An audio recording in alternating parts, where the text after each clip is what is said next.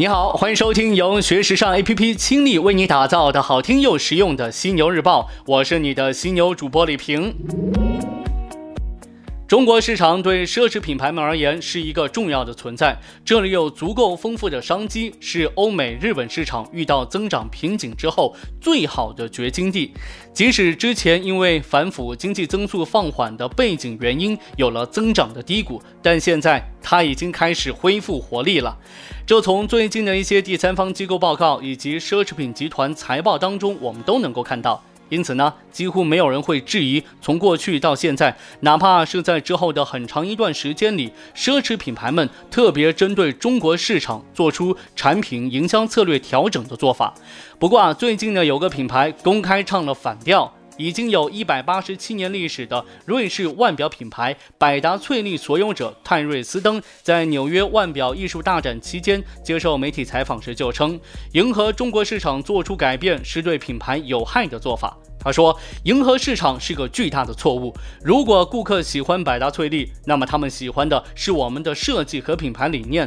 如果你开始迎合市场，那么你很快就会失去这些特质。”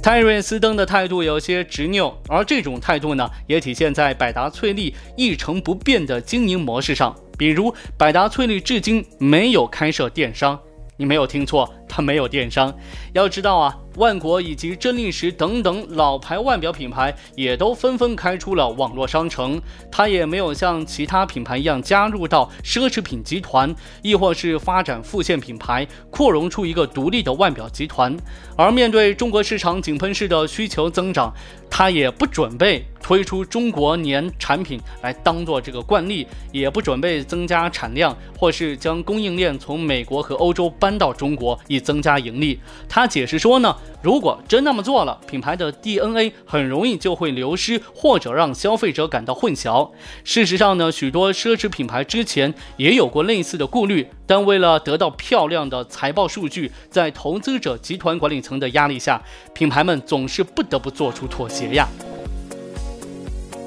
从这个角度来看的话，百达翡丽有韧性的资本，起码截止到目前，这依旧是一个被牢牢把控在斯登家族手里的小型家庭企业。这决定了它可以坚持每一年只出产五万八千块腕表，而每块腕表的制作时长也有规定，至少九个月。它甚至可以对开店的数量也做限制，比如可以展示全系列产品的旗舰店，在全球只有五家，纽约都没有轮上开这样的店。那这些店呢，只开在瑞士的日内瓦、英国伦敦、法国巴黎以及中国的北京和上海。当然，没有人能下判断说百达翠丽这样的坚持是否真的帮助他继续在市场当中占据一席之地，而且也很难说是否真如这个斯登所说的，应对市场变化做出调整只对品牌有伤害。但是百达翠丽的确贡献出了一个特别的案例，也许你注意到了，在全球五家旗舰店当中有两家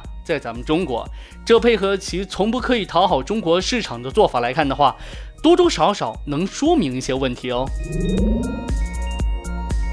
最近，奢侈品行业掀起了一波收购的大潮。先是美国轻奢品牌蔻驰以二十四亿美元收购美国轻奢品牌 Kate Spade。随后呢，美国轻奢集团麦克高士又以十二亿美元收购了英国奢侈鞋履品牌周养杰。而业界专家认为，这股收购大潮暂时不会退却。不过，未来的收购对象可能会转向中小型品牌，买家呢也可能从目前的时尚和奢侈品巨头转为私募基金。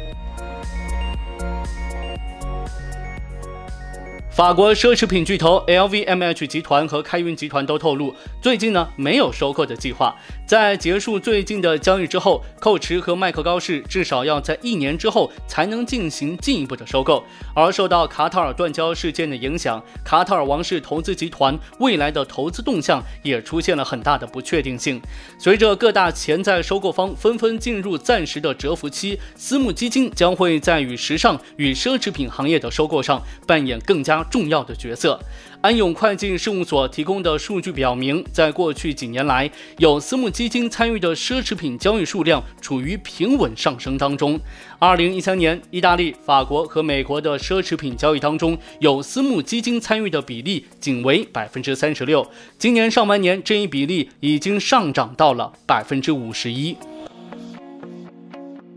相比其他领域，经济的走势好坏对时尚和奢侈品行业的影响是偏小的，这也让这一领域对私募基金拥有很高的吸引力。但是呢，私募基金往往不太随意出高价来收购奢侈品牌，因为在当前大环境下，潜在收购对象的价格往往被炒得很高，这也让私募基金必须面临未来被迫低价出售的风险。安永会计事务所表示，过去两年半以来呢，奢侈品牌的收购价格通常都是公司息税折旧摊销前利润的十三到十五倍，这一比例在私募基金看来明显是偏高的。在最近的一个全球收购市场调查当中，安永会计事务所指出，因为这个地缘政治等因素，跨国收购变得格外复杂。但是受到收购需求的驱动，许多公司仍旧努力寻找各种方法进行跨国收购。虽然 LVMH 集团和开云集团都透露，最近呢他们没有收购的计划，但是分析师认为，他们依然是需要关注的潜在买家之一。开云集团一直致力于将旗下的运动品牌 Puma 打造成运动与生活品牌当中的中流砥柱，但是这个效果却始终不理想啊。所以呢，分析师猜测，或许呢，开云集团将会选择专注于高端奢侈品。目前，开云旗下的二十个奢侈品牌整体情况良好。在进行大型奢侈品牌收购之前，开云集团可能会在接下来一年内出售 Puma 以及其他运动和生活方式品牌。此外呢，非奢侈品公司有可能会通过收购进入到奢侈品领域。电商巨头亚马逊便是其中最有可能改变行业局势的一家公司。在过去一年多时间里，亚马逊已经开始创建自有时尚品牌，进入时尚行业的目标十分明显。